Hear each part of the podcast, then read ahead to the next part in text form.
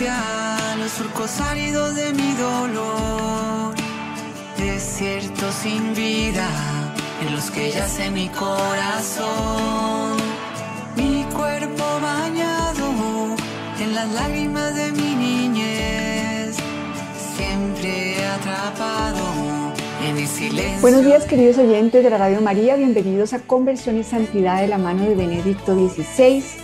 Estamos aferrados por el amor de Dios y en los brazos amorosos de nuestra Madre Santísima. El tema de hoy lo he titulado Fe, Esperanza y Amor en Acción. Y lo estoy tomando del libro del Papa Benedicto XVI, Mirar a Cristo. Seguimos en estos temas de cómo se entrecruzan, cómo se necesitan estas virtudes teologales. Dice el Papa que eh, la esperanza es fruto de la fe. Así lo hemos afirmado. En ella nuestra vida se extiende hacia la totalidad de todo lo real, hacia un futuro ilimitado que se nos hace accesible en la fe. Esta plena totalidad del ser, cuya clave es la fe, es un amor sin reservas, un amor que consiste en un gran sí hacia mi existencia y que me abre en su anchura y profundidad la totalidad del ser. Entonces eh, veíamos cómo finalmente es este amor indestructible el que nos llena de esperanza. La esperanza cristiana eh, está orientada a esa presencia amorosa de Dios, a esos brazos amorosos en donde reposa toda la realidad de es la fe, es la esperanza en un poder y un amor mucho más allá de nuestras propias posibilidades. En él el creador de todas las cosas me dice, todo lo mío es tuyo. Lucas 15, 31. Qué bonito, ¿no? Porque el ser humano quiere como acumular, poseer. Y aquí nos dice Dios que Él, todo lo suyo es nuestro. Y cada día nos quiere dar eso que necesitamos, el pan nuestro de cada día. Por eso la esperanza y la fe van unidas a, que no hagamos una planificación o un pensar en el futuro constante que sea algo extremo. Nuestro cerebro humano, con estas experiencias de inseguridad, de vivir entre seres humanos, pues está lleno de ansiedad y lleno de miedo. Y tenemos a veces dentro de nosotros esas partes que constantemente están queriendo prever todo lo que va a pasar y puede que un sinnúmero de veces al día esté nuestro cerebro en este ejercicio constante de querer acumular, de quererlo tener todo para apoyarnos en nosotros mismos o desesperarnos al ver que somos pobres. Pero bienaventurados los pobres de espíritu porque de ellos es el reino de los cielos. Es en nuestra pobreza que se hace posible esa presencia de Dios. De manera que la fe y la esperanza nos permiten aceptar nuestra pobreza, aceptar que delante de Dios no tenemos que tener nada, ni méritos, ni cualidades, ni virtudes. La virtud fundamental es la humildad, y al mismo tiempo este asombro, este maravillarnos, este adorar a este Dios que lejos de ser un egoísta avaro, nos quiere compartir absolutamente todo. Un día a la vez nos da absolutamente todo lo que necesitamos si es que hacemos este esfuerzo de levantar el corazón y de tener esta espera, vivir en la espera y en el recibir, el recibir constantemente. Eh, y dice el Papa, Dios es todo en todo. Aquí cita a San Pablo en 1 Corintios 15, 28. Para aquel a quien le da todo lo suyo, no, ya no existen límites o confines. El amor buscado por la esperanza cristiana a la luz de la fe no es un asunto particular, individual, no se cierra en un pequeño mundo privado. Este amor me abre todo el universo que por medio del amor se convierte en paraíso. Esto me gusta mucho porque aquí está este misterio de la elección. Dios eh, en el Antiguo Testamento elige al pueblo elegido, el más pequeño, el más insignificante, o más bien el que no tenía ese poderío que podían tener otros pueblos. Pero Dios lo elige no solamente para ese pueblo en particular, sino para el mundo entero. Y así, si Dios nos ha dado la fe, es porque mi vida es importante no solo para mí, esto no es un asunto particular de yo ir al cielo, no es un pequeño mundo privado en donde yo logro tener serenidad y alegría durante todo el día y entonces en eso finaliza em, el sentido de mi vida. Dios nos ha dado la fe para todos. La fe y la esperanza nos abren a esta, a esta universalidad y por eso nuestro amor y nuestra esperanza y nuestra fe tienen un impacto en toda la humanidad.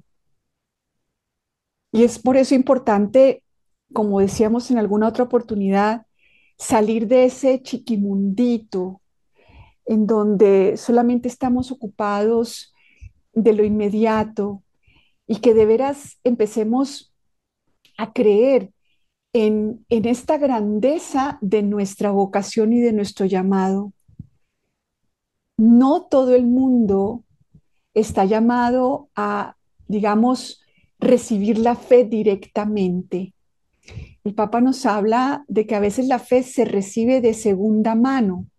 Por ejemplo, nosotros, esta vida del Papa Benedicto XVI está teniendo una influencia en nuestra vida y no solamente en la vida de él, ¿Qué tal la vida de los santos? Santa Teresita del Niño Jesús, San Pablo, sus vidas, su apertura a Dios tiene un impacto en nuestra vida a través de los siglos. Y obviamente cuando menciono estas personas, pues claro, ellos tienen una influencia directa porque estamos leyendo el legado del Papa Benedicto, es una persona pública, es un santo público. Lo mismo estos santos canonizados. Sin embargo, la, influencia de nuestra vida no se limita a, este contacto físico, a este contacto directo. Por ejemplo, Carlos de Foucault, un gran santo del siglo pasado, él eh, murió sin haber conseguido hacer ningún apostolado. Nadie recibió eh, su mensaje sino hasta después de muerto. Por ejemplo, Santa Teresita es patrona de las misiones sin haber nunca salido de un convento de clausura. Entonces estamos todos unidos por unos vasos comunicantes. Eh, como digamos que somos unos tubitos y todos estamos conectados por unos em, como conectores invisibles. Obviamente nuestra familia eh, es un, están muy cercanos, ¿verdad? A nosotros, nuestro, nuestra ciudad, nuestro país, pero no sabemos qué impacto tiene el yo ir a misa, el levantar mi corazón, el abrirme por un momento al amor de Dios y dejar que penetre en mi interior. Cada vez que recibimos los sacramentos, el mundo entero bebe de la gracia. Entonces, qué hermoso eh, vivir esta dimensión universal en donde nuestra vida a través de la fe y la esperanza ya no tiene límites o confines. Y empezar a ver esta importancia que tiene la respuesta de nuestra fe, no no vivamos ocupados de los otros. Me refiero a que lo único que, que es, eh, digamos, mi responsabilidad es mi propia respuesta. Entonces, en la medida que yo respondo, el mundo bebe de la gracia. Así que yo no tengo que andar eh, mirando a ver quién, es, quién no se ha convertido a mi lado y cómo convertir a los, a los otros, porque eso es un gran distractor. Eso es pensar que nosotros, que la fe es como algo que yo ya me guardé y que ya tengo, eh, y como que no tengo que ya hacer ningún esfuerzo, cuando todos los días empezamos, digamos, de cero. La fe de ayer no es suficiente para hoy. Hoy tengo que levantar mi corazón y comunicarme con Dios y hacer esos actos de amor, ese amor en acción. El catecismo nos dice, no mentira, San Juan de la Cruz dice que un solo acto de amor puro vale más que todas las obras de la iglesia juntas. Un solo acto de amor puro no sé exactamente que sea un solo acto de amor puro, yo creo que son los actos de Dios a través de nosotros, mm, porque pues el amor puro solamente viene de Cristo, pero todo el tiempo podemos tener este amor en acción del cual depende en este instante que el mundo entero, no sé cuántas personas, beban de la misericordia de Dios.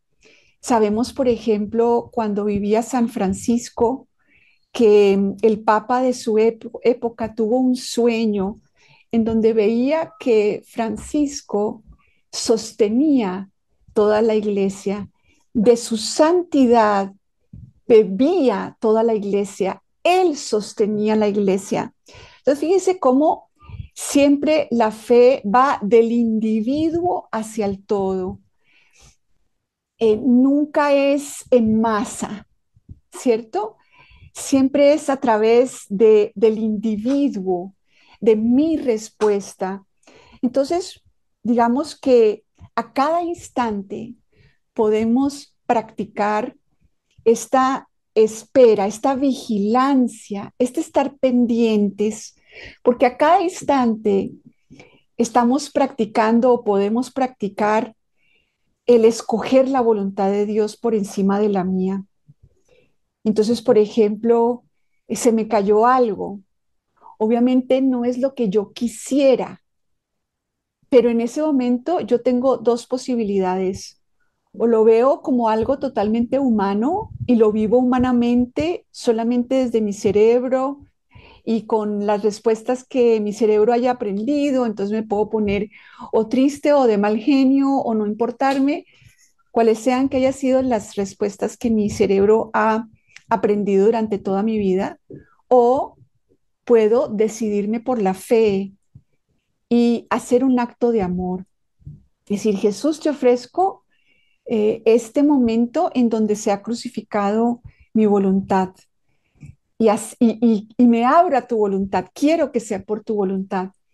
Y así miles de cosas. Nuestro cerebro siempre está haciendo las cosas por egoísmo, porque queremos un resultado. Y si no sale ese resultado, entonces estamos de malas, ¿no? No nos gusta, estamos mal. Qué lindo hacer todo solo por amor, sin importar el resultado. Por ejemplo, eh, yo digamos que dentro de las cosas que hago es eh, traducir.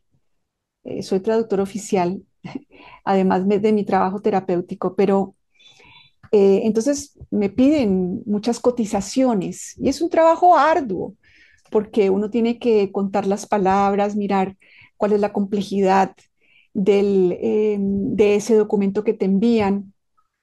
Y me ha gustado mucho eh, de la mano del Papa Benedicto aprovecharlo para hacer actos de amor. Entonces, hacer todo ese camino, todo ese trabajo arduo que muchas veces la persona eh, no, te lo, no te acepta tu cotización y supuestamente perdiste un mundo de tiempo en nada.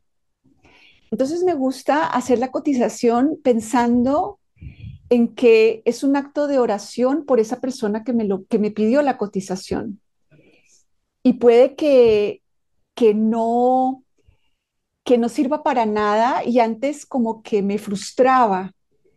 No sé si han visto que, por ejemplo, en muchos de los servicios que le prestan a uno, le dicen, bueno, voy a ir a revisar y la revisión cuesta 30 mil pesos y si me contrata, entonces esos 30 mil pesos van incluidos en, en, lo que usted, en lo que usted contrató, en lo que usted contrata después de que le hago la revisión. Entonces yo pensaba, oye, qué rico decir, la cotización te cuesta 30 mil pesos y si aceptas la cotización, entonces eso te va, te cuenta para el, el precio de la traducción. Porque es que me frustraba mucho, ¿no? Hacer, porque es un trabajo bien arduo. Entonces yo decía, voy a hacer eh, amor en acción. Voy a hacer esto no esperando el resultado, sino solo por amor. Y es muy lindo porque entonces lo hago para Jesús, lo hago con Jesús, lo hago ofreciéndolo por esa persona directamente. Eh, pero claro, sabiendo que, que, que el Espíritu Santo es el que decide a dónde va lo que hacemos. Nosotros ni siquiera tenemos que estar pensando esto para quién va, ¿no? Porque de eso mismo se ocupa el Espíritu Santo. Él sabe leer eh, más allá de, de nuestras intenciones. Entonces me gusta pensar eso. Incluso Santa Teresita decía que ser niño implica no estar pensando para quién hago las cosas, sino simplemente estar haciéndolo como los bebés que están amamantando y no están pensando esa leche que están tomando para qué les sirve. Simplemente están felices con su mamá tomando la leche que les da. Entonces así nosotros, ¿no? Con esa sencillez, hay infinidad de momentos en que podemos hacer actos de amor. Por ejemplo, voy a ir a, a comprar alguna cosa. Por ejemplo, el otro día fui a comprar eh, leche y no había leche en bolsa. Entonces, puedo, ¿entienden? Todo lo puedo hacer o con un resultado humano en mente o ir a comprar la leche con Jesús, para Jesús, eh, y pensando que ese acto que, que, no hago solamente por mí, por mi chiquimundito, por lo que yo quiero, por el resultado que yo espero. Creo que, que así hacemos esos pequeños actos que, que son como invisibles para el mundo entero, pero que Dios que mira en lo secreto está viendo para quién estoy haciendo lo que hago. Miremos, por ejemplo, durante el día, ¿no? ¿Para quién hago el almuerzo? ¿Lo hago para que me digan qué rico, qué delicia, cómo cocinas de bien, puedo hacerlo para eso, nada más. O puedo hacerlo eh, con Cristo y para Cristo. Y entonces, además, eso de, de, de hecho, además, nos evita una cantidad de problemas porque no tenemos expectativas, porque no tenemos, no estamos enfocados en nosotros, en nuestro egoísmo, y así, pues incluso somos libres de, lo que pase. Y eso nos da, pues de por sí, o por lo menos a mí me da mucha serenidad, porque, porque yo pienso que el sufrimiento empieza cuando, cuando nos centramos en nosotros, cuando nos centramos en nuestro chiquimundito. Por ejemplo, puedo decirle algo a alguien, pedir algo, por ejemplo, y puedo querer pedirlo porque quiero que me lo den, porque quiero que me escuchen, porque quiero que me tomen en serio, porque quiero, o puedo simplemente pedirlo con Cristo y para Cristo, con Él, por Él, con Él y en Él. A ti, Dios Padre Omnipotente, que vaya todo para Cristo de manera que Él lo ofrezca al Padre y lo transforme, como nos enseña el catecismo, en, eh, en un acto redentor. Eso es solamente, nosotros no podemos hacer actos que tengan valor porque siempre está metido nuestro egoísmo, siempre, siempre, siempre. Pero también en eso podemos esperar, al entregárselo a Cristo, Él es el que lo entrega al Padre. Por Él, con Él y en Él, a ti Dios Padre Omnipotente. Siempre el mediador es Cristo. Entonces, digamos que cristifiquemos, cristianicemos nuestro día, démosle ese valor o reconozcamos ese valor sobrenatural que tiene nuestra vida desde que amanece. Entonces dice aquí, la angustia de todas las angustias, ya lo hemos dicho, es el miedo a no ser amados, a perder el amor. Entonces, muchas cosas las hacemos para ser amados, para no perder el amor, para evitar que nos rechacen, que nos abandonen, que piensen mal de nosotros. Cuando empezamos a afincar nuestra vida sobre este amor indestructible de Dios, sabiendo que no hay nada que pueda separarnos del amor de Dios. Como me gustan esas palabras de San Pablo. No hay nada que pueda separarnos en ningún momento estamos separados del amor de Dios. El amor de Dios nos sostiene y transforma todos nuestros actos, toda nuestra fragilidad. Entonces, la, desespera de la desesperación es la convicción de haber perdido para siempre todo amor, el horror de la total soledad.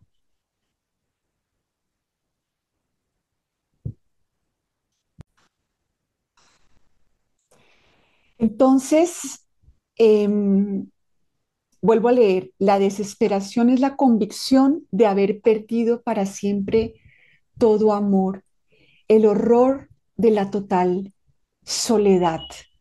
Fíjense cómo nos sentimos cuando, cuando nos sentimos solos, cuando no somos eh, supuestamente amados por los demás. Bueno, no supuestamente, a veces efectivamente así es. Eh, eso se siente espantoso, pero tenemos que levantar el corazón, levantar el corazón de que aunque los demás nos abandonen, como dicen las escrituras, aunque tu madre te abandonara, yo jamás te abandono. Dios tiene ese corazón de madre también que, que se le se le enternecen las entrañas ante nuestra pequeñez, ante nuestra pobreza, ante nuestra flaqueza. Y viceversa, la esperanza en el sentido propio de la palabra es la certeza de que recibiré el gran amor, que es indestructible y que ya desde ahora soy amado por este amor. No hay nada que podamos hacer que destruya el amor de Dios por nosotros. Absolutamente nada.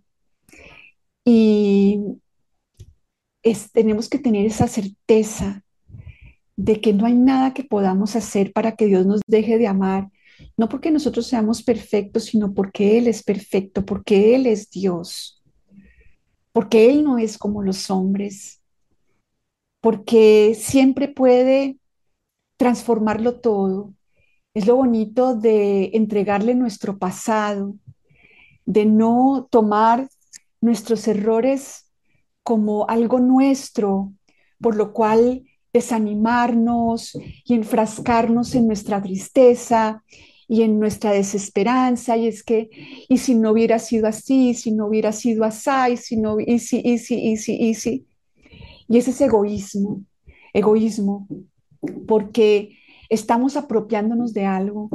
Así como no podemos apropiarnos de nuestra vida, no podemos apropiarnos del pecado. Eso le pertenece a Jesús. Él lo asumió, es suyo. Todo lo nuestro es suyo.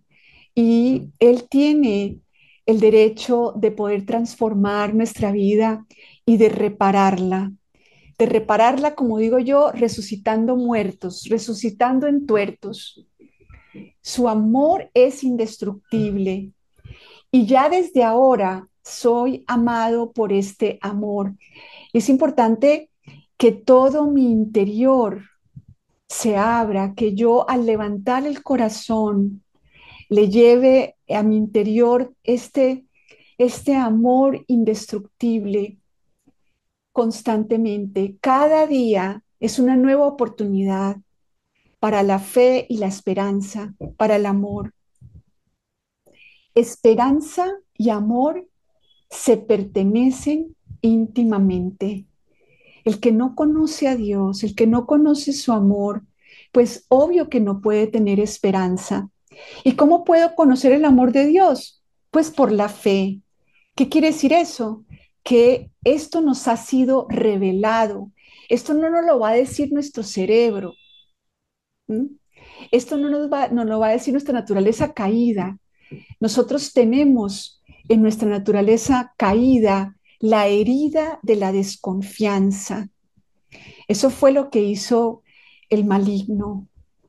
Él sembró la semilla de la desconfianza y Adán y Eva le, la, la aceptaron, aceptaron que no se podía confiar en Dios, aceptaron la tentación de creer que en Dios no se podía confiar, de que eso que les había dicho era mentira.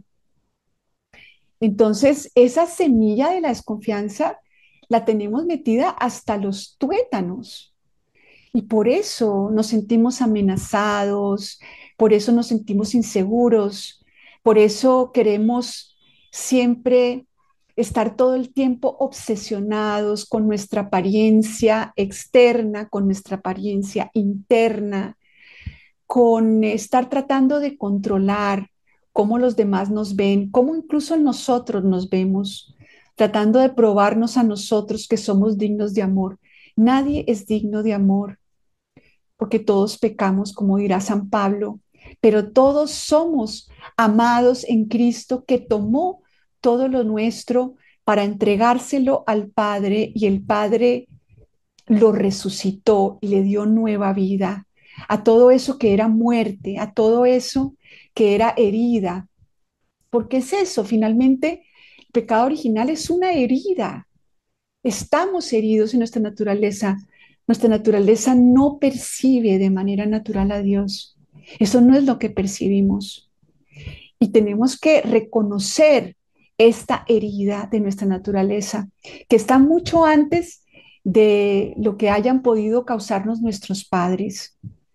Es importante en la fe ir más allá de todo eso, de que el niño herido y entonces eh, el seno materno, esto es mucho antes de eso. Por eso es importante la esperanza, el amor y la fe. Y, para, y la fe es algo que se cultiva. ¿Cómo? A través de abrirnos a nuestra madre iglesia. Y nuestra madre iglesia es la que a través de los siglos, asistida por el Espíritu Santo, ha tratado de hacer sentido de todo esto de lo que los apóstoles fueron testigos. Entonces, es importante leer el catecismo, aprender quién es Dios, leer las escrituras, pero no solamente las escrituras, porque, como nos dice el mismo catecismo, en la Iglesia Católica, tanto las escrituras como el magisterio tienen el mismo nivel de importancia. La fe se construye no a través de leerse las últimas apariciones de la Virgen en Meyugori. Ahí no hay catecismo. Incluso la iglesia no nos obliga a creer en ninguna aparición. No estoy diciendo que no creamos en las apariciones, pero no es en los rezos y en el estar pendiente de los mensajes de la Virgen, en donde vamos a conocer quién es Dios trino y uno. ¿Y eso qué significa en mi vida? ¿Y qué significa que el Espíritu Santo es el, el alma de mi alma? ¿Y qué significa vivir la liturgia de la vida, qué es lo que sucede realmente en la Eucaristía.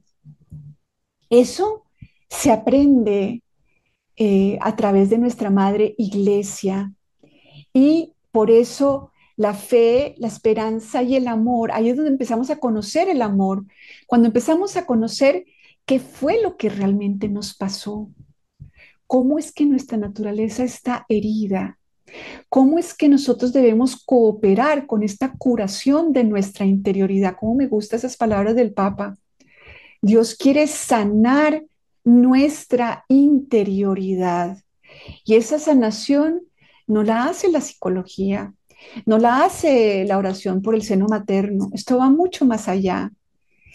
Así que por eso es importante, eh, el amor, dice el Papa, se puede comprender bien solo si, si se le considera a partir de la esperanza y de la fe.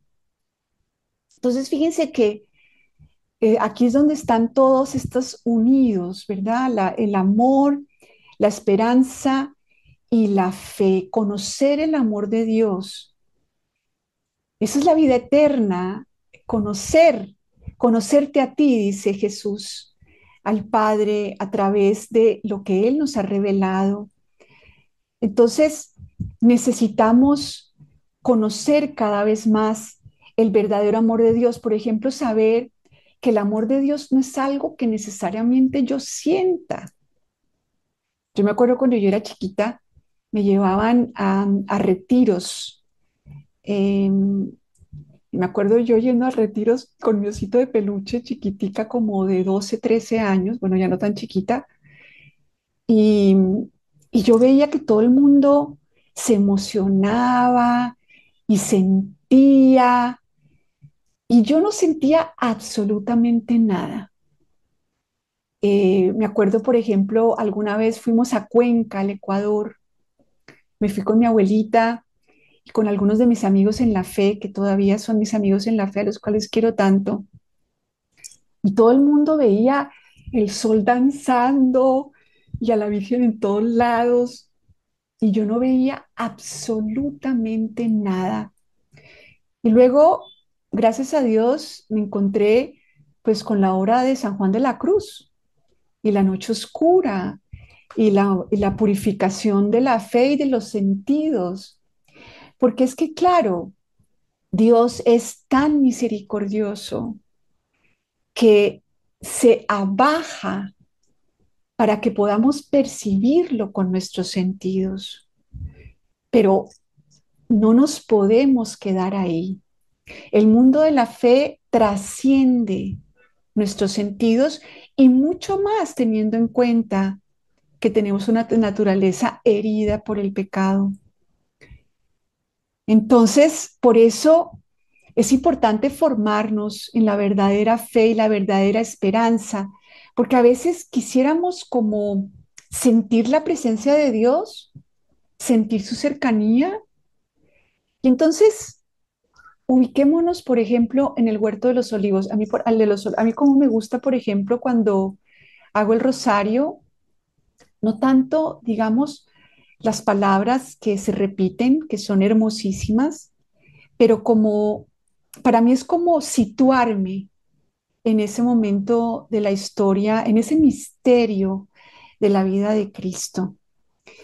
Eh, porque en esos misterios siempre puedo encontrarme a mí y encontrar lo que en diferentes momentos de mi vida mi naturaleza puede sentir.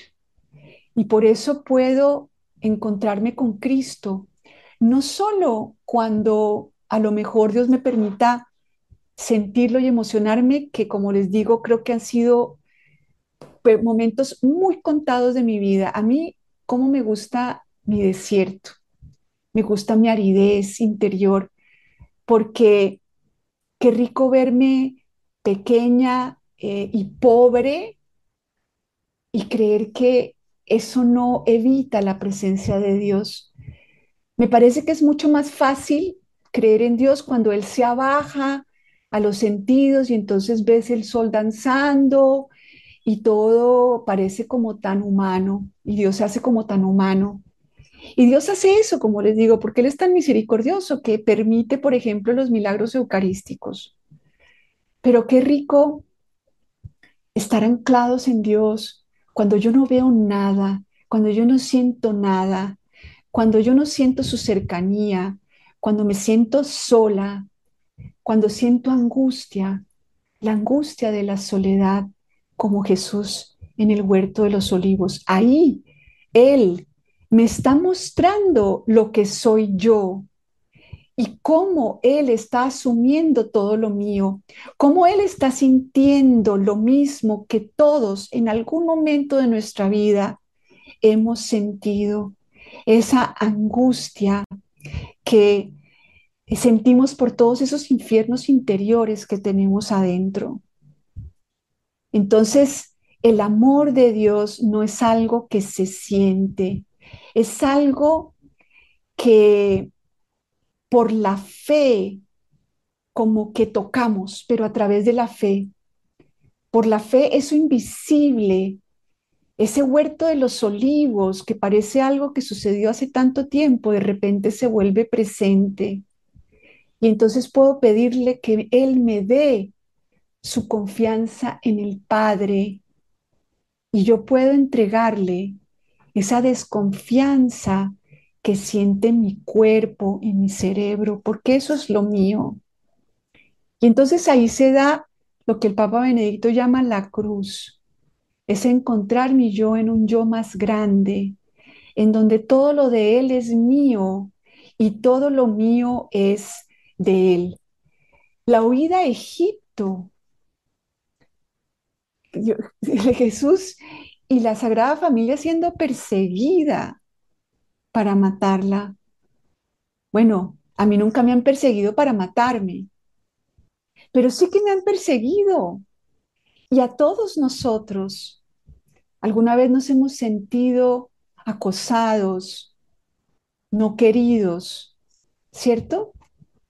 Y qué rico en ese momento ubicarnos en la huida a Egipto, en huir adentro, en nuestro interior, y encontrar a la Sagrada Familia que está conmigo en esa experiencia y entregarle esa experiencia para que todos los que incluso no son católicos, pero que tienen esta misma experiencia, beban de ese amor que yo estoy bebiendo, porque yo tengo la fe para encontrarme con Cristo en estos misterios del rosario.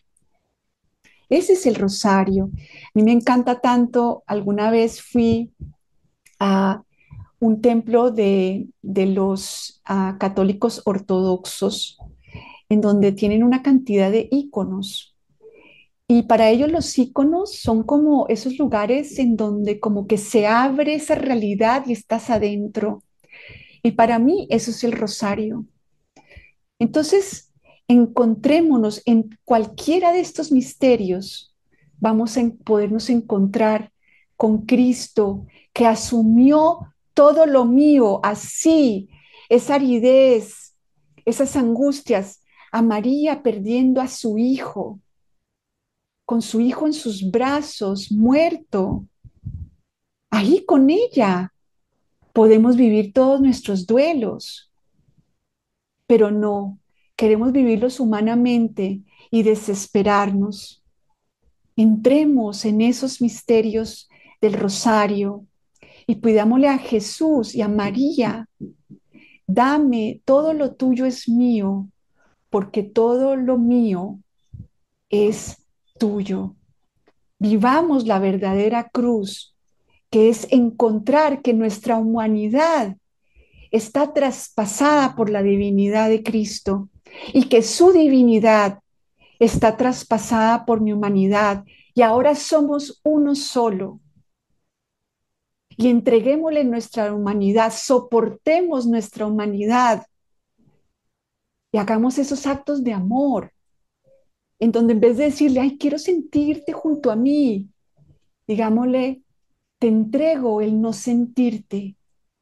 Gracias porque aunque no te siento, me das la luz de la fe para saber que estás aquí a mi lado y que puedes, que este desierto tan espantoso que no sirve para nada, como tú lo asumiste, tiene un don tiene un valor redentor. Y eso solo ocurre en nuestro interior. Cuando empezamos a dejar de querer que Dios se achiquite en nuestro interior para nosotros engrandecer nuestra alma y encontrarnos en Él. Dejemos el odio a nuestra grandeza y empecemos a amar esta dimensión ilimitada de nuestra experiencia humana en el misterio de la vida de Cristo que conocemos a través de la fe y por eso nos llenamos de esperanza y de amor. En los próximos, em, en los próximos programas seguiremos profundizando sobre este tema. Por hoy lo dejamos ahí y Dios mediante nos encontramos en otra oportunidad. Quedamos como siempre con María.